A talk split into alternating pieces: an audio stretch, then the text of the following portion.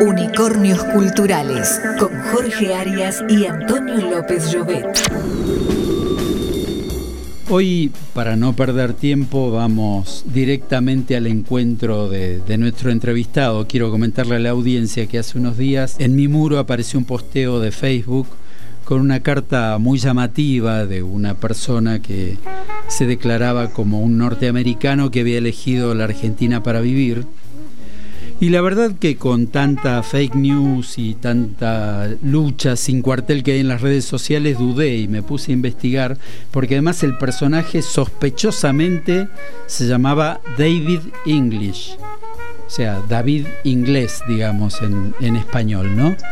Entonces dije, esto no debe ser cierto, alguien se lo inventó. Entonces me puse a investigar y lo encontré hablando en programa de televisión. Así que bueno, hoy vamos a entrevistar a David English o David Inglés o a David English, como le dirán en Argentina. Él es norteamericano y oriundo de la tierra de Jack Daniels y Elvis Presley y la música country, el estado sureño de Tennessee en Estados Unidos. Se mudó a Argentina después de sobrevivir los ataques del 11S en Nueva York. Estaba ahí en la zona, ya nos va a contar. Y vive en Mendoza desde hace algunos años, donde organiza pasantías en bodegas para estudiantes universitarios de Estados Unidos. Tiene un hijo argentino de 11 años, Benjamín. Así que bueno, vamos a hablar de la vida de Estados Unidos, de Argentina, de cómo hace un estadounidense para sobrevivir en esta Argentina que nos cuesta tanto a los argentinos. Buenas noches, David. Muchísimas gracias por prestarte a esta entrevista. Buenas noches, gracias por invitarme. Bueno, como verás, eh, inicié el contacto contigo este, desde la desconfianza con este tema de la fake news que vos también debes conocer muy bien, ¿no? Sí, sí, sí, cierto. Pero bueno, eh, pude comprobar a, a, raíz de algunos videos en los que aparece tu cara que, que sos de carne y hueso, que... Sí, sí, soy verdadero. Así que bueno, me gustaría que le cuentes a la audiencia un poquito aquella carta que me motivó a, a llamarte. Bien, bueno, sí, perfecto. Es una nota que escribí en, en, Clarín hace casi tres años, en sí o más, en enero de 2019, para hablar un poco sobre por qué vivo en Argentina, por qué sigo eligiendo vivir acá a pesar de por todos los problemas económicos y políticos que tenemos, que nunca niego. Entonces hablo de las cosas lindas que tenemos en este país, que a veces nos olvidamos, que tenemos una combinación, un conjunto de, de costumbres eh, acá en este país tan lindo que no existen en otras partes del mundo, ni siquiera en países del primer mundo, que supuestamente son paraísos o eh, lugares ideales para ir a vivir. Y bueno, eh, esa, esa nota tocó corazón de mucha gente y recibió miles de mensajes y llamadas y saludos por argentinos en Argentina y afuera, agradeciéndome por haberles acordado de las cosas lindas que tenemos en este país. Sí, una cosa a la que habitualmente nos resistimos los argentinos, ¿no? A mirar las cosas lindas. Tenemos como una mirada muy bueno, sesgada sí, sobre lo yo, negativo. Sí, yo no, no, nunca niego las cosas negativas que tenemos aquí, eh, pero son tan obvias y la gente habla tanto sobre la parte negativa, alguien tiene que salir a hablar las cosas buenas. Entonces me parece que me ha tocado a mí, eh, por un poco la historia de vida que tengo, a lo mejor eh, mi historia es un poco más llamativa y, y, me da la oportunidad de, de hablar de, de, estas cosas. Entonces, bueno, es un honor, un orgullo para mí poder escribir esas notas y hacer entrevistas y, y dar mi punto de vista, compartirlo cuento, con, con, los argentinos. Te, te, cuento, David, y le cuento a la audiencia y a Antonio, que ahí está expectante para meter la cuchara. eh, les cuento que me llamó tras postear, porque yo posteé una, una entrevista que también te hizo Julián Weich en su programa de televisión. Ah, sí, sí, sí. Es que, bueno, me parecía que allí este, la gente al, al, verte y escucharte no iba a tener la duda que yo había tenido al principio al ver el posteo de mi amiga eh, eh, que bueno, que fue lo que me sucedió. Pero entonces, cuando yo publiqué, es un muy buen seguidor, un gran amigo mío que vive en San Luis, de mis posteos en Facebook, me llamó y me dijo, la verdad Jorge que esto está muy bueno, esto que dice este hombre, y qué sé yo, pero los argentinos, lo que sufrimos acá, y entonces yo también este, adhiero a tu, a tu mensaje positivo, pero a veces me parece que nos excedemos en tratar de mostrar lo positivo. Y, y yo le contesté, la verdad que hay tanto mensaje negativo que no tengo ningún temor de pasarme con los mensajes positivos y voy a seguir por esta línea porque la verdad que hay tanta gente ya centrada en lo negativo que tenemos que me parece que vale la pena pasarnos de rosca por este lado. Es, es, es muy irónico, ¿no? Que a veces yo tengo que pelear con argentinos, pero pelear por, por convencerles que su país no es una porquería. O sea, yo defendiendo a Argentina, con, con, argentinos, em, porque vivimos en, en, esta burbuja de esta cultura con la prensa y todo, que todo el tiempo todo es malo, todo es negativo, todo es un desastre, todo es una porquería. Entonces estamos muy acostumbrados a criticar, es un exceso por ese lado, me parece a mí, no por el lado de las cosas positivas. Si prendemos, prendemos el televisor, miramos cinco minutos. Eh, hay que solamente en el canal de encuentros y a sequía tal vez hay, cosas lindas sobre Argentina, pero todos están mirando crónica, el, el resto de la noticia. Sí, sí, perdidos en la grieta de las peleas. Ahí, Antonio, te escuchamos muy bajito, así que te voy a pedir que leves la voz por algún problema acá que estamos ¿ahí teniendo. un poco mejor? Sí, un poquito, a ver, dale fuerte. No, David, te quería preguntar... Eh, Respecto si esto lo ves que sucede lo mismo en tu país, este tema de, contradicción entre odio y amor. sí, totalmente. sí, aunque ahora diría que mi país es Argentina, pero en, mi, país natal de Estados Unidos, sin duda, yo creo que es una, um, un factor del ser humano, un aspecto de la psicología del ser humano, a veces enfocarse en, en lo negativo y no lo positivo y pensar que el cielo está por caerse, todo está mal, todo. Así que sí, sí, sí, se ve en muchos lados. Por, por otras razones, eh, en general. Aunque los políticos, creo que nadie quiere los políticos en ningún lado y nadie dice que los políticos hacen un buen trabajo. Eso en todo el mundo es igual, ¿no? Sí, el desprestigio es parecido, pero bueno, nosotros encerrados a veces también en nuestros problemas pensamos que solo a nosotros nos pasa, ¿no? Que hay el sistema político, como se llama aquí, la clase política, a mí no me gusta ese nombre porque no le asigno categoría de clase a la política. Me parece que forma parte, debiera formar parte de, nuestra vida, de, de, las mejores cosas que, pueden construir socialmente los seres humanos, más allá de que haya muy malos políticos aquí y en todas partes del mundo. Claro, Jorge, sí.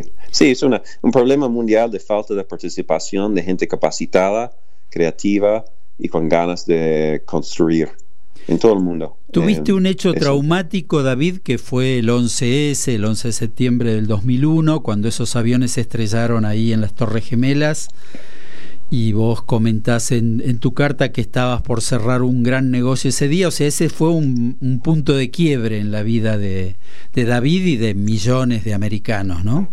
Totalmente. Pero quería llevarte a un poquito antes. Sos de Nashville, un, territorio este, muy romántico para nosotros, de la época de, del rock más bonito. De... Sí, Creedence y, grupos así de, de esa zona del sur de Estados Unidos. Claro, claro.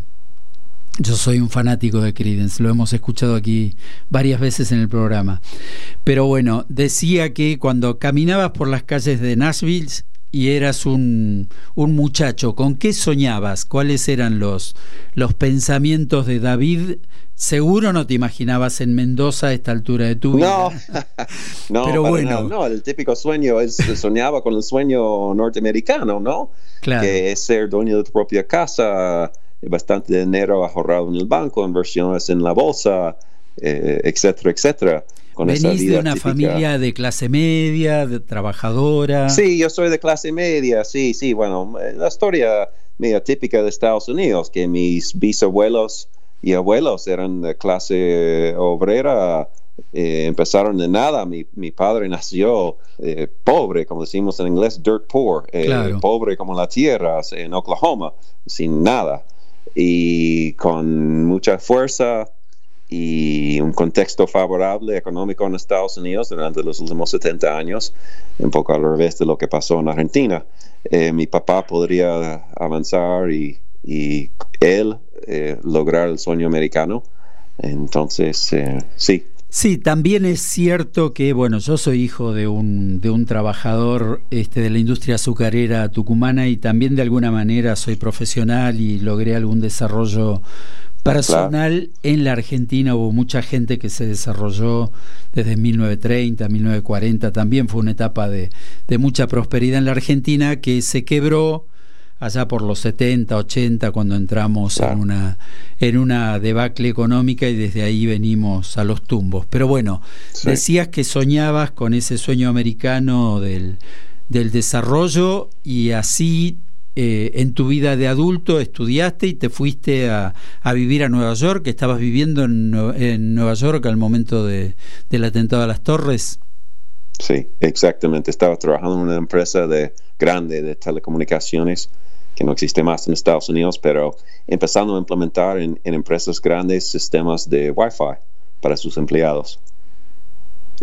Claro, y ese día ibas a firmar un, contrato importante sí, para, en tu carta. Sí, para implementar un sistema en el, Banco Mundial Citigroup o Citibank, que antes estuvo en Argentina. Sí, sí. Eh, iba a firmar un contrato ahí en su sede principal en, en Manhattan esa mañana a las 10 de la mañana. De hecho, estuve en camino, por eso estuve en las torres unos 20 minutos antes de, o media hora antes de impactar el primer avión, estuve en el subsuelo de las torres, porque mi estación de subte estuvo ahí. Y después caminando en la calle, a, justo una cuadra de las torres, eh, cuando explotó el, el, el segundo avión, explotó básicamente en mi cabeza. Terrible. Y en ese momento dijiste, tengo que irme de aquí. bueno, sí, de, ese, lugar puntual, sí, no tanto de Estados Unidos, ese, ese en ese momento no se me ocurrió, pero de ese, lugar donde estuve parado mirando escombros cayendo del cielo y, y un montón de cosas feas, eh, sí, sí, sí, sí, irme lo más rápido posible ah, del lugar. Claro, y después, ¿cómo fue el proceso hasta, hasta aterrizar en Mendoza? ¿Qué, ¿Qué, fue lo que te llevó a, desde aquel instante traumático en tu vida sí. a aterrizar en, esa hermosa tierra que es Mendoza. Sí, por suerte yo había visitado, había estado acá por unas semanas eh, anteriormente en un programa de, Rotary. Me dieron una beca para viajar a Argentina. Los famosos intercambios del Rotary en, distintos países del mundo, claro. empecé en Ushuaia y subiendo, subiendo toda Patagonia hasta llegar a, Buenos Aires, seis semanas, parando en las casas de argentinos. Entonces conocí muy bien a, los argentinos y eh, los lugares más lindos de este país. O sea que no fue el vino de Mendoza, ya fue el encanto de, de, la gente argentina lo que te atrajo. Sí, las costumbres. Mira, nunca me voy a olvidar, creo que en Río Grande estuve parando en una casa y la madre en la familia me hizo una uh, tarta de ricota. Espectacular, que nunca me había, había comido tarta de ricota. Entonces, eso quedó en mi corazón, obviamente, junto con todas las otras costumbres, como tomar mate con los amigos, comer el asado, eh, salir a bailar y, las relaciones tan cálidas entre la gente. Más que nada, el, saludar con un beso y un abrazo. Eh, eso no existe en mucha parte del mundo y, y son cosas que si uno viene de una cultura más fría, llama mucho la atención. Eh, eh, sí, incluso yo pensé que con la pandemia íbamos a perder esa costumbre, pero por suerte veo que temerariamente, apenas recuperados de la pandemia, seguimos con abrazos y besos los argentinos. Totalmente, sí, sí, sí. Esas cosas son difíciles de sacar de la genética del ADN argentino. Eh, te pregunta Antonio, que se escucha muy bajo, tu relación con el mate. Es esa la pregunta, ¿no? Ah, sí, sí, me encanta mate. Soy medio vago para prepararlo cuando estoy solo, entonces tomo el mate cocido en, los saquitos. Pero si estoy con amigos, eh, sin duda, me encanta tomar mate y, y, no me molesto con un poco de azúcar, pero normalmente lo tomo amargo. Y, pero nunca después de las seis de la tarde, porque me, me carga tanto el, el, mateína que tiene que si tomo después de las 6, 7 de la tarde no puedo dormir hasta la tarde dormir, mañana. Así que tengo que tener cuidado con el mate en la tarde. Sí, claro, por eso aquí nuestros estudiantes en general están con, con el termo y el mate este, pasando la noche para, para preparar sus exámenes, ¿no? Es tan habitual esa figura. Pero además lo, lo maravilloso que tiene la ronda del mate es que te invita a la conversación, inevitablemente. Totalmente terminás dialogando, sabiendo de la vida del otro, interesándote. A veces en ronda de comadres esto da para, para comentarios maliciosos, pero en general la ronda del mate es eh, muy sana porque nos comunica con los otros. Es, esta cuestión que se ha perdido tanto en el mundo hoy, ¿no? La empatía con el otro, el generar comunidad, esta... Exactamente hay, muchas costumbres argentinas que nos obligan a, um, bajar un poco la velocidad, sentarnos a hablar, charlar, estar en familia o con amigos. Eh, y es exactamente de eso que hablo cuando digo que Argentina es un país rico y para mí uno de los países más ricos del mundo y que tenemos cosas acá que no existen en muchos otros países. Eh, sin duda no en, la combinación de, costumbres que tenemos acá. Y si te faltaba alguna raíz, llegó Benjamín. ¿Cómo es esa sí, Benjamín, mi, hijo nació acá en, en, Mendoza hace, bueno, el 25 de agosto van a ser 12 años que nació. Y su mamá es argentina. Así que, bueno, por él también, eh, obviamente me quedo en Argentina eh, porque bueno, su familia eh, acá y todo. Claro. Perdón, Antonio, no te escuché. si tienes familia en Estados Unidos, David. Sí, sí, tenés familia en Estados Unidos. Sí, sí, sí, tengo mi hermano que vive en Nueva York y él estaba viviendo ahí en el, en el momento que ocurrió el 11 de septiembre. Entonces él seguía en el camino eh, que yo estaba caminando en ese momento y mi mamá también, que vive, ella vive en Nashville, en Tennessee, la ciudad de nuestra. Claro. Bueno, así que tenés también cosas que te tiran. Y volviste a Estados Unidos con frecuencia porque estás trabajando con estudiantes de Estados Unidos, ¿no? Claro, claro. No vuelvo tanto, ¿eh? Em, una cosa linda de Mendoza es que el mundo viene a Mendoza claro, hoy día. Entonces me vienen a visitar eh, a veces vuelvo a Estados Unidos, eh, pero pocas veces. Y de hecho, bueno, en pandemia no fui, así que mm, a veces voy, pero, pero es más común que la gente viene a visitarme acá. Sí, y cuando, cuando acordamos la entrevista me comentabas que tu, tu hijo Benjamín te pregunta cómo es esto, que siendo estadounidense elegiste estar en Argentina y entonces armaste un viaje con él.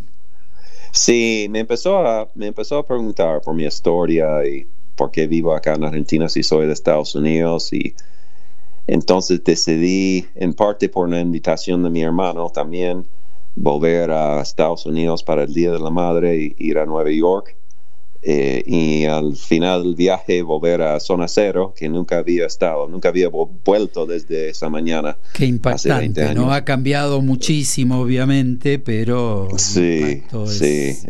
entonces fue un viaje con mi, junto con mi hijo de, de ver mi pasado, de aceptar unas cosas, de, de enseñarle a mi hijo lo que me pasó ese día y las lecciones de vida que que aprendí a través de 20 años, ¿no? Y me decías que eso, esta, esta experiencia termina en un documental que seguramente podremos ver pronto. Sí, sí, llevamos con nosotros un, un, equipo documental para grabar la experiencia de volver, estar con mi familia, de volver a mi pasado y como dice Gardel en su tango, ¿no? Eh, el viajero que huye tarde o temprano tiene que dejar su andar, ¿no? Y mm, pero no volviste con la frente marchita como el tango. Sí, volví con 20 años después, exactamente, con mi, con mi, mi pelo gris y mi frente marchita, todo. Es, eh, las letras de ese tango son para mí, en mi experiencia de, de volver a Nueva York y tener que ver mi pasado y, y mm, cosas que como mm, tuvieran mis sueños un poco mm, apagados o por, no haber tratado mi pasado y nunca haber hablado con mi hijo de mi pasado y enseñando a él lecciones de vida. Era como esa persona en el tango de Gardel, como un trabado, necesitando volver um, a ese, primer amor. a encontrarte con tu pasado, sí, en función del futuro, en definitiva, ¿no? En función de Benjamín. La verdad que sería muy interesante, va a ser muy interesante saber con los años qué, qué pasó por la cabeza de este Benjamín de casi 12 sentir toda esta experiencia tan fuerte a partir de, de las vivencias de su padre y a él incluso que le debe resultar tan extraño en un país donde seguramente sus amigos se la pasan hablando de proyectos a lo mejor de vivir en Estados Unidos. Cuando crezcan, él ver que su padre hizo el camino inverso y que no está para nada arrepentido y que, no, no, que disfruta muy bien acá de la trayectoria que tiene, ¿no? Así que bueno, en esta eh, en esta primera parte, ahora vamos, a la segunda, te pido que nos esperes en línea y de alguna manera para homenajearte te hacemos escuchar ese tangazo que, que tanto te conmueve. De muy bien. Volver, para volver a partir como antes, dejando el corazón divino el parpadeo de las luces que a lo lejos van marcando mi retorno. Son las mismas que alumbraron con sus pálidos reflejos hondas horas de dolor. Y aunque no quise el regreso, siempre se vuelve al primer amor. La vieja calle donde le codijo, tuya es su vida, tuyo es su querer, bajo el burlón mirar de las estrellas que con indiferencia hoy me ven volver, volver. Con la frente marchita las nieves del tiempo platearon mi sien. Sentir que es un soplo la vida, que veinte años no es nada, que febril la mirada, errante en la sombra te busca y te nombra. Vivir con el alma cerrada a un dulce recuerdo que lloro otra vez. Tengo miedo del encuentro con el pasado que vuelve a enfrentarse con mi vida. Tengo miedo de las noches que poblada de recuerdos encadenen mi soñar. Pero el viajero que huye, tarde o temprano detiene su andar. Y aunque el olvido que todo destruye haya matado mi vieja ilusión, guarda escondida una esperanza humilde que es toda la fortuna de mi corazón. Volver con la frente marchita, las nieves del tiempo platearon mi cielo. Sentir que es un soplo la vida, que veinte años no es nada, que febril la mirada, errante en la sombra te busca y te nombra. Vivir con el alma aferrada a un dulce recuerdo que lloro otra vez. Muy bien, escuchábamos este volver en la voz del inmortal Carlos Gardel eh, como un regalito para nuestro invitado de hoy, David English. Él es ciudadano americano y eligió vivir en Mendoza y siente la Argentina como muchos argentinos no lo hacen. No voy a decir no lo hacemos porque siento a mi Argentina que vale la pena. A ver, Antonio, si a vos te toca volver ahora, que estuvimos toqueteando a ver si, si mejoraba tu audio. A ver si me escuchan mejor. Sí, sí, ahora sí. Perfecto. Hola David, seguís ahí, ¿no? ¿Estoy acá? Ah, perfecto. David, yo te quería consultar, aprovechando ahora que mi audio ha mejorado un poco, eh, Sí. ¿cómo, cómo piensa o, o cómo se imagina el norteamericano a la Argentina o al argentino? ¿Qué visión hay? ¿Es algo exótico la Argentina? ¿Qué- ¿Cómo, cómo lo imagina? Excelente pregunta. Bueno, en general, obviamente siempre hay excepciones, pero en general, en Estados Unidos eh, no se sabe mucho sobre Argentina, más allá de- del musical Evita. Eh, Messi, si uno sigue el deporte de fútbol. Eh, y mm, tal vez el vino Malbec, eh, depende de lo que uno le guste. Si uno es fanático de vino, seguro que sabe algo sobre Malbec y Argentina.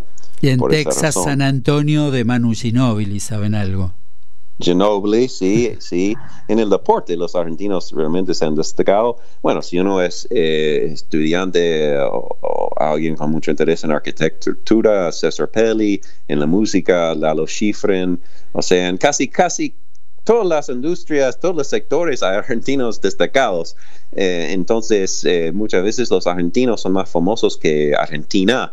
Eh, la gente sabe mucho más sobre Claro. Ginobili y su historia de, de deporte que, que su país. Y creo que es, es, es el caso en general en Estados Unidos. Muchos piensan que Argentina es una provincia de Brasil, no saben que hablan español o portugués, eh, saben que es un país en Sudamérica, pero no saben exactamente dónde. Entonces, eh, bueno, Somos eh, marginales como corresponde a un país periférico y, y relativamente pequeño en lo económico, ¿no? Sí, pero no siempre, no, no siempre era así. Mi abuelo, cuando quería decir que alguien era muy rico, eh, decía él es rico como un argentino.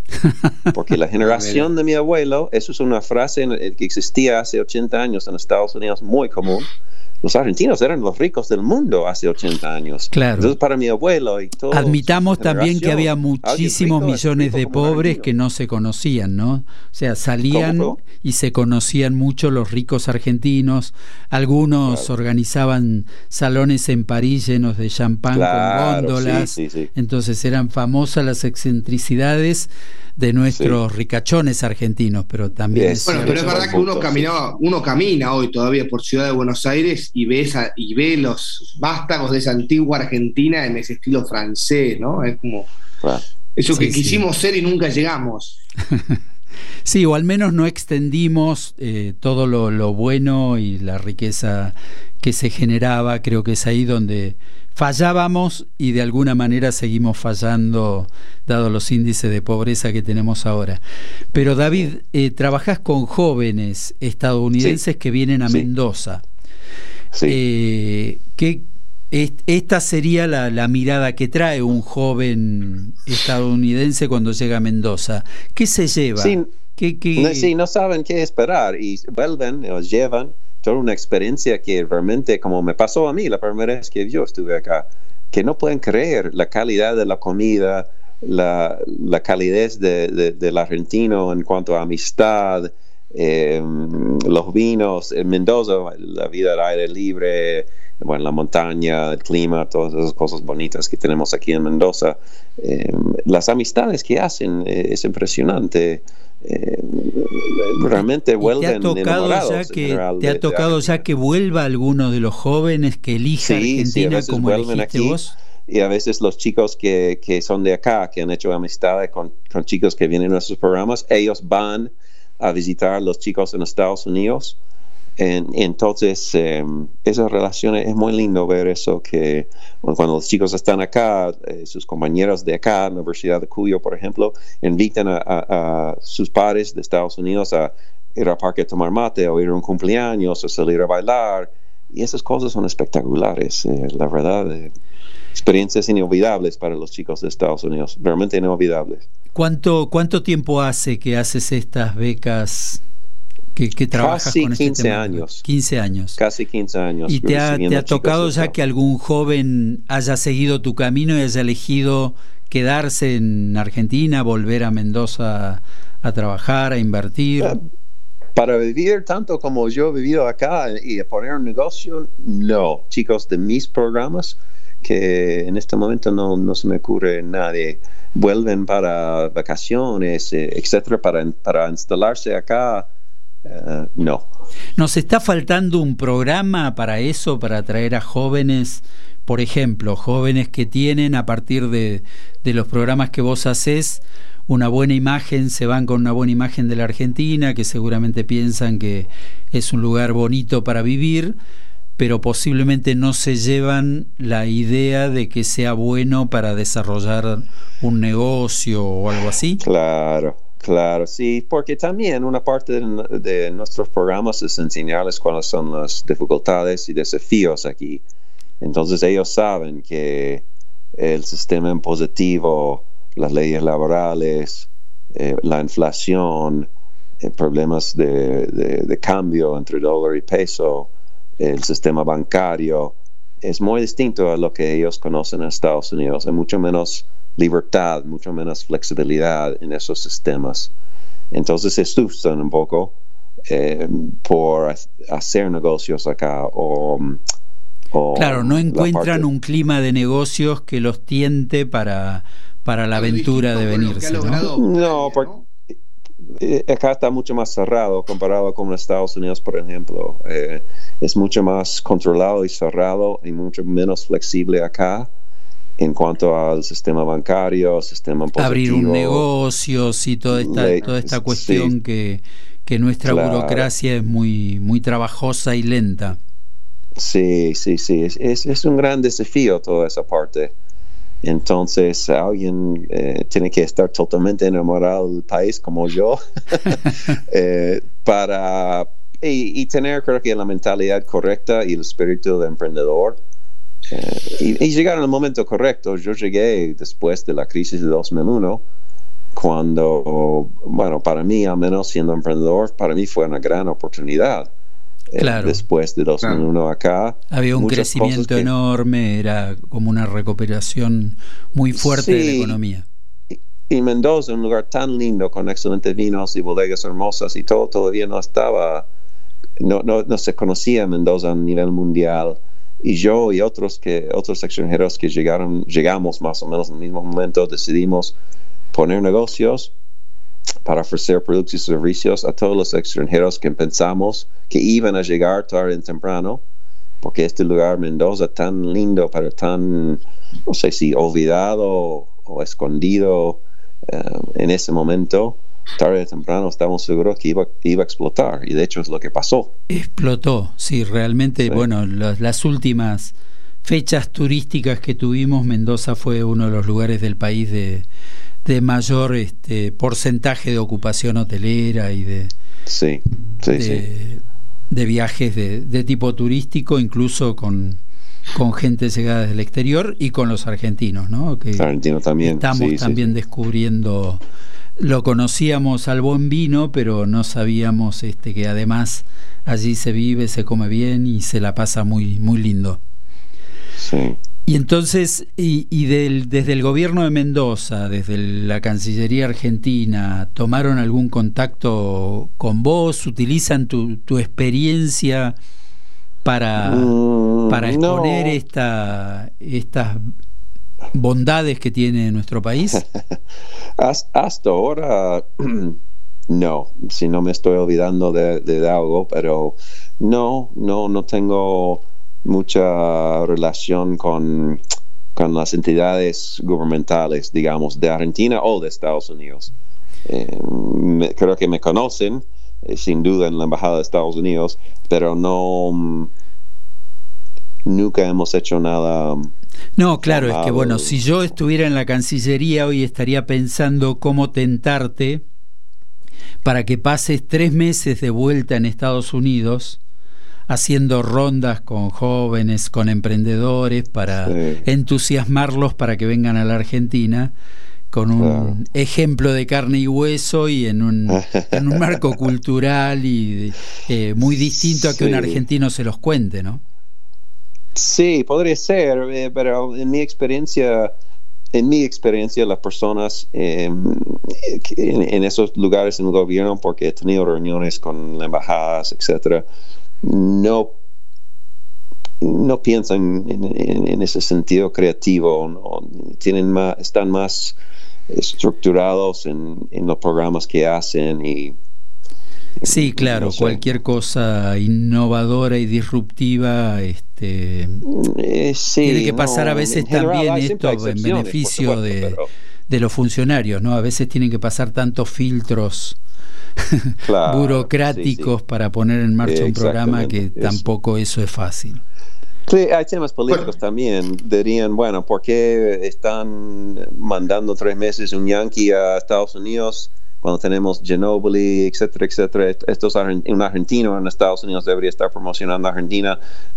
He visto un tema político aquí que a lo mejor tienen miedo que eso sería polémico y alguien quedaría mal, entonces hay, hay consideraciones que tienen que alguien en el sector privado no tiene, entonces les limita un poco su manera de pensar abiertamente, creo. Es como que abrimos demasiado el paraguas, como que no queremos descontentar a nadie y al final eso no nos permite actuar. Claro, sí, no arriesgarse. Bueno, eh, la gente en general, en, mi experiencia en la política o que trabaja en el gobierno, eh, no le gusta para nada el riesgo, no quieren hacer nada que podría hacer ruido y recibir mucha crítica, entonces eh, siempre hay excepciones, ¿no? Pero um, son, son bastante conservadores. Te voy a aprovechar como, como cronista argentino sobre Estados Unidos, dado que volviste hace poco de un viaje. Obviamente el paisaje mundial está muy impactado por, por la guerra y, los, la pospandemia, los cambios de, de las tarifas, incluso del transporte, lo que se ha encarecido el transporte mundial eh, y el impacto que eso tiene a nivel inflacionario en, prácticamente todos los países del mundo, junto a otras calamidades, ¿no? Como está pasando ahora. Está también Estados Unidos con una fuerte ola de calor, sequía en Europa también, caída de, de la provisión eléctrica, digamos, distintos problemas que antes de la pandemia no aparecían en un mundo que está un tanto complicado. De hecho, se hablaba que el presidente Biden estaba pasando una etapa de, fuerte impopularidad, que pareciera que con esto de la caída del, de la inflación en los últimos meses ha empezado a recuperar un poco de, de imagen. ¿Cómo, ¿Cómo ves esa situación en, tu mirada argenta ya sobre los Estados Unidos y los problemas del mundo? nunca la situación, o sea, Estados Unidos con inflación de 10% anual es insólito, eh, es realmente increíble. Eh, los problemas sociales son sumamente graves y grietas tremendas sociales. Eh, están todos divididos en distintos campos o lados eh, que no se hablan entre ellos y, bueno, eh, son problemas que tenemos acá también, ¿no? Entonces por eso digo, al menos tenemos torta de cota, fernet con Coca-Cola, mate y asado. Y Malbec. Eh, y Malbec. El resto del mundo, ¿y cómo? Y Malbec, no te olvides. Y Malbec, exactamente, el Malbec, o sea, el, el el resto del mundo también tiene inflación y grietas y todos los otros problemas, pero no tienen la cosa linda que tenemos acá, así que no, en fin, o sea, no está tan mal Argentina. Eh, bueno, y además ahora, según The Times, si no me equivoco, somos un país para venirse a vivir si hay una guerra nuclear. O sea que tan mal no estamos. Eso también, bueno, sí, hablo de eso en mi, mi nota en Clarín, eh, o sea, la pureza del aire acá la contaminación es mucho menos que en, muchas partes del mundo. Hay un montón de cosas que destaqué o escribí sobre esos puntos en mi, nota en Clarín, eh, que, para mí hacen valer la pena vivir acá y no digo que para mucha gente se puede vivir mejor económicamente afuera, tener una casa grande, autos, etcétera, etcétera. para algunas personas es, es, la cosa correcta, pero hay que darse cuenta de lo que se deja atrás porque yo recibo notas de Alemania, de Australia, de Canadá, argentinos viviendo ahí, eh, diciéndome cuánto les extraña las amistades con los vecinos, uh, juntarse con, con, los amigos para comer un asado. Todas esas cosas. sabes que, David, tu historia me, me, hace acordar, hace poco vi eh, también una pequeña historia de este actor de Ewan McGregor, el de Obi-Wan Kenobi, que parece ser que estaba haciendo un viaje en moto y pasó por el Cuyo. Ah, sí, me han comentado. Y fue a arreglar la moto a un lugar, que tenían que arreglar las, no sé si las gomas, no sé qué, y al final terminan comiendo con un lugar que en realidad no era para arreglar, pero bueno, los invitan a comer y él un guiso de lentejas en La Rioja, me parece que fue eso. Sí, no podía creer lo insólito de la situación, que al final, digo, eso es lo que me parece que, representa también un poco lo que vos decías en tu columna de la argentinidad que, que nosotros la tenemos muy, muy habituada, pero que es loco. Sí, sí, en este, en este ¿eh? mundo es, muy loco porque el mundo se ha ido cerrando y yo tengo, como nos sucede a muchos padres argentinos, eh, dos, dos chicos jóvenes y seguramente hay muchos padres y jóvenes que nos están escuchando. Alguno de mis hijos que sueña con irse a vivir al, al exterior. ¿Qué le dirías vos si lo tuvieras sentado enfrente? Diría, diría, andate, andate unos años a probar, a crecer, a aprender un idioma nuevo a ver cómo es el mundo afuera. hay que vivir, hay que vivir esa experiencia totalmente. Pero no deberías ir diciendo que Argentina es una porquería, que no sirve, que no hay futuro acá, que acá no se puede, porque no es la verdad, se puede. Con creatividad, con espíritu de emprendedor, con flexibilidad, eh, ah, se puede, se puede en este país porque lo he hecho yo y miles, si no millones de otras personas argentinos y los abuelos y bisabuelos de, muchos argentinos también que llegaron acá con nada y, sobrevivieron y, prosperaron. Así que me parece excelente ir a otro país a probar suerte, pero también darse cuenta de lo que se deja atrás. Valorando lo propio, ¿no? Esto Exactamente. de alguna manera lo, comentaba hace algunas emisiones en nuestro programa, en reuniones de amigos, te sucede y a vos por edad incluso te debe pasar ya, que hablas con argentinos que realmente son argentinos exitosos y argentinos exitosos de esta época, que han hecho buen dinero, que tienen una buena casa, que tienen un, buen pasar. Y sin embargo, en sus hogares todas las noches están diciendo que este es un país de mierda, que, que aquí no se puede, que, que aquí no hay futuro, alentando a sus hijos a irse. Por eso yo digo que, que también algo que nos pasa y, tomando totalmente, poniendo totalmente en valor esto que, que vos decís, que los jóvenes si pueden tienen que irse a hacer su propio camino y tratar de hacerlo en el lugar donde mejor lo encuentren, porque el mundo está globalizado y conectado para eso.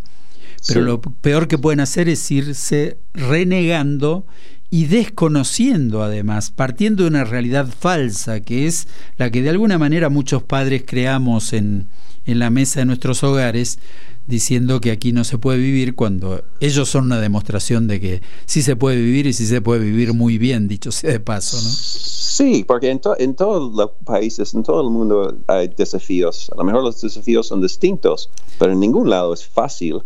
En, en ningún lado es imposible en todos los lugares es posible tener éxito y crecer eh, y, tener una buena vida, incluyendo Argentina. Así que es, un gran error decir que tal cosa es imposible, tal futuro acá no se puede lograr, porque no es la verdad. Tiene mucho que ver con actitud, iniciativa y valores. Este, es tan importante esta reflexión tuya, David, porque perdemos la perspectiva y entonces al perder la perspectiva con el enojo que tenemos, la mayor parte de los argentinos estamos enojados, muchas veces también por, por los falsos profetas, ¿no? Y un poco en, mi columna de hoy me, aboco un poco a este tema, que el cansancio que provocan tanto los que viven cancelando a, a otros políticos o a otros actores de la vida social porque no coinciden con su pensamiento, como los falsos profetas, aquellos que nos viven prometiendo que vamos a llegar a la tierra prometida y solo nos dejan clavados en el desierto. Entonces, sí, para mí hay que creer en uno mismo y no claro eh, poner, poner las expectativas en la sociedad y en nuestros propios valores, todo esto que vos rescatás. la fortaleza de los argentinos, el ingenio de los argentinos, esto que, que, vos has podido que lo has rescatado tan bien, por esto decías que, hay argentinos destacados prácticamente en todas las disciplinas del arte, deportivas, científicas. Sí, impresionante. O sea, eso viene de algo, viene de la sociedad, la cultura argentina. Eh, no puede ser tan mal si tantos argentinos tienen tanto éxito en tantos deportes, tantas industrias, tantos sectores. Es impresionante. O sea, eso, ¿cómo se explica eso que está, si todo acá está tan mal? O sea, esa base está. Esto es algo sobre lo que... De acá, o sea, Lalo Schifrin de acá, uh, una lista larguísima de argentinos. Claro, nos falta como el componente de unión, ¿no? Por eso en este programa trabajamos tanto y de alguna manera esta entrevista con, con David English o David English, con quien estamos charlando ahora, tiene que ver con eso trabajamos tanto la idea de entrevistas con líderes integradores, aquella gente que puede destacar lo positivo que tiene el negro, el rojo, el azul, el verde y, generar un proyecto eh, bueno, digamos, para el conjunto, para la sociedad, a partir de integrar a los distintos, digamos, que es, es por ahí la materia que nos falta, ¿no? Exactamente. Sí, yo creo que si uno quiere mejorar el país, uno tiene que empezar con el hombre o la mujer que se ve en el espejo todas las mañanas. Empezamos con nosotros mejorando eh, en, vez de esperar que se mejore todo por afuera, todos factores externos, la política, cosas que es muy difícil cambiar o controlar. Al menos yo puedo levantarme en la mañana y, y hacer algo distinto para mejorar mi vida, mejorar la persona que soy. Si empezamos con eso, creo que podemos lograr un, un país aún mejor todavía. Ahí nos está planteando David English el, primer paso a dar, ¿no? Desde nosotros, cuestión con que, que, tanto trabajamos aquí en Unicornios Culturales y que bueno, trajimos el, testimonio de, de David que nos pareció tan interesante para escucharlo en primera persona y para toda esta experiencia de vida con una mirada distinta de alguien que llegó y la peleó, porque tampoco supongo que tuviste todo servido cuando llegaste a la Argentina, tuviste que poner tu esfuerzo. no, para nada. claro primera vez que fui a un banco acá, intenté abrir una cuenta. Mira, tres meses después seguía peleando para abrir esa cuenta. No, no, no, nada fácil, nada, fácil acá, en, absoluto, en absoluto. Así que por eso mismo sos, sos un ejemplo de palabra y de acción, ¿no? Que, se puede, si, si pudo, este, un estadounidense que huyó espantado de su país y aterrizó aquí eh, sin prácticamente conocer las posibilidades reales que tenía y pudo desarrollar sus sueños y amar, llegar a amar como ama a, esta Argentina para seguirla eligiendo cada día, nos parece que es un muy buen ejemplo de vida que de alguna manera nos faltaba con tantos ejemplos que hemos traído de, buenas prácticas de argentinidad aquí al programa. Lo que, sí, lo que sí, David, no has dejado de ahorrar en dólares, eso, eso no ha cambiado, viste que el argentino ahorra en dólares. Lo recomiendo a todos, hay que ahorrar en dólares, no en pesos. yo, soy muy, yo soy muy pragmático y es la realidad en que vivimos. Eh, lamentablemente, eh, el argentino en general creo que es sumamente pragmático y eso, bueno. Sí, creo que es una lección que ya aprendimos todos. Sí, Pero bueno.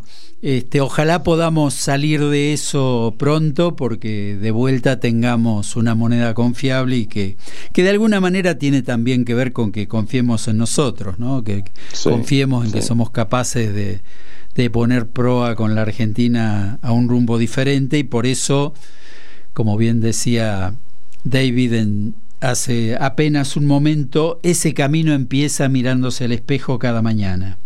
Cuando nos miramos a nosotros mismos y, y, nos convencemos de que somos capaces de, de construir una historia distinta. Así que bueno, eh, la verdad que muy, muy fructífero traerte como imaginaba David, David, para, para escucharte y para saber de tu, de tu experiencia. No sé si querés dejar un mensaje final para nuestra audiencia. Eh, el micrófono. Creo que hemos, hemos eh, cubierto todas las bases, como decimos en inglés, siempre con metáforas de béisbol, ¿no? Eh, pero estoy muy agradecido por la, por la invitación, Jorge.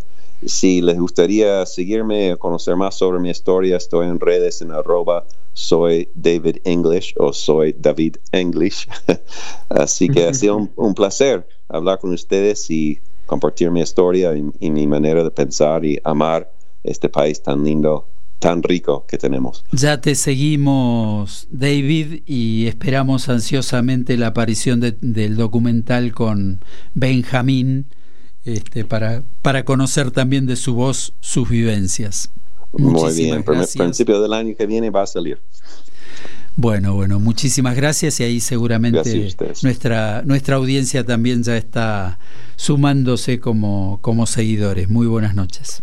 Gracias. Gracias. Bueno, pasaba David English, este americano tan particular que nos eligió y que nos elige aparentemente cada día cuando se levanta y se mira al espejo, porque si hay millones de argentinos que cuando se levantan saben que tiene la opción de la puerta de Seiza, él la tiene mucho más clara y más fresca porque por allí ingresó. Pero me, me parecía interesante traer este testimonio que si bien es una pincelada, responde a una particularidad, es una persona, nadie puede ni siquiera emular su camino, pero me parece que conocer... Sí, pero trae un poco de perspectiva, ¿no? Un poco de, visión a veces exterior que, hace falta. Em, Andrés Malamud siempre dice que el argentino está como está constantemente mirándose a sí mismo y a veces cuando contextualiza se da cuenta que la Argentina no está tan mal. Así es, pese a todo lo que leemos, pese a todo lo que vemos a cada rato y que seguramente alguno ha estado mirando hoy por televisión, hay un camino para mejorar que está al alcance de la mano y por ese camino vamos. Seguimos en Facebook, arroba unicornios culturales.